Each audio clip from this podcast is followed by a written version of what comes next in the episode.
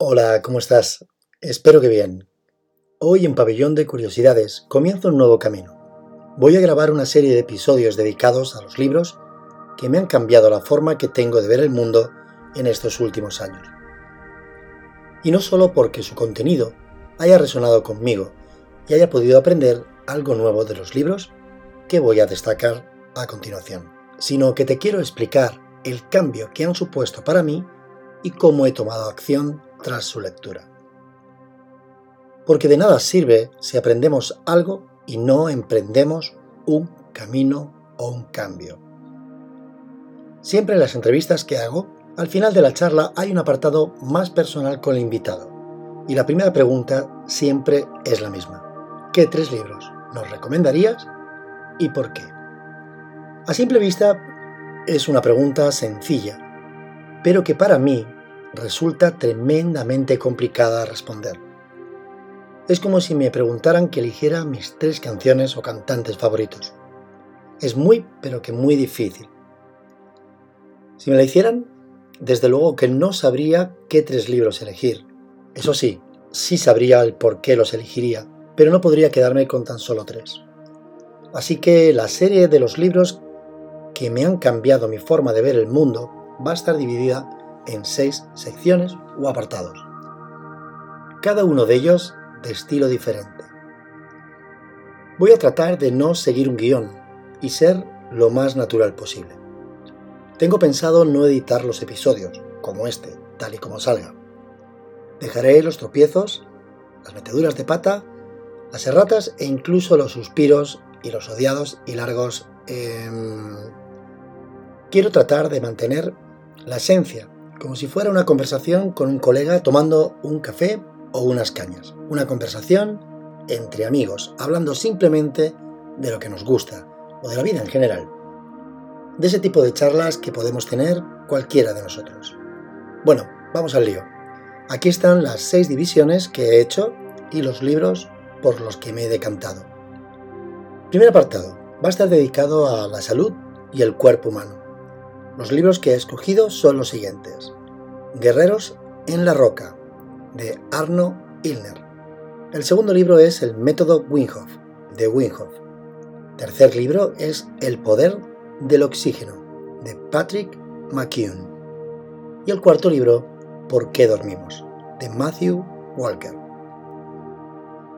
El segundo apartado va a estar enfocado al conocimiento, y los libros son Dignos de ser humanos de Roger Bregman, No hay apocalipsis de Michael Sellenberger, Factfulness de Hans Rosling y Persuasión de Robert Cialdini. El tercer apartado estará dedicado a esos libros pequeñitos, a esas pequeñas joyas. Este apartado es muy especial para mí. Son libros cortos, pero que son verdaderas joyas que encierran un gran conocimiento y un enorme aprendizaje. Son los siguientes.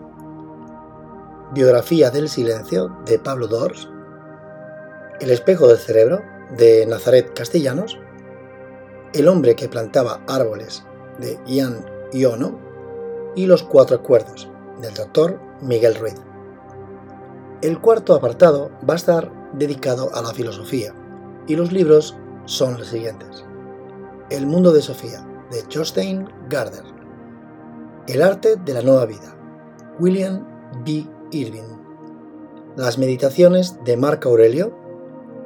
Y, en cuarto lugar, El arte de ser feliz, de Arthur Schopenhauer. El quinto apartado va a estar enfocado al desarrollo personal y los libros son estos. El hombre en busca de sentido, de Víctor Franke, Hábitos atómicos de James Clear, Antifrágil de Nassim Nicolás Taleb y Los siete hábitos de la gente altamente efectiva de Stephen Covey.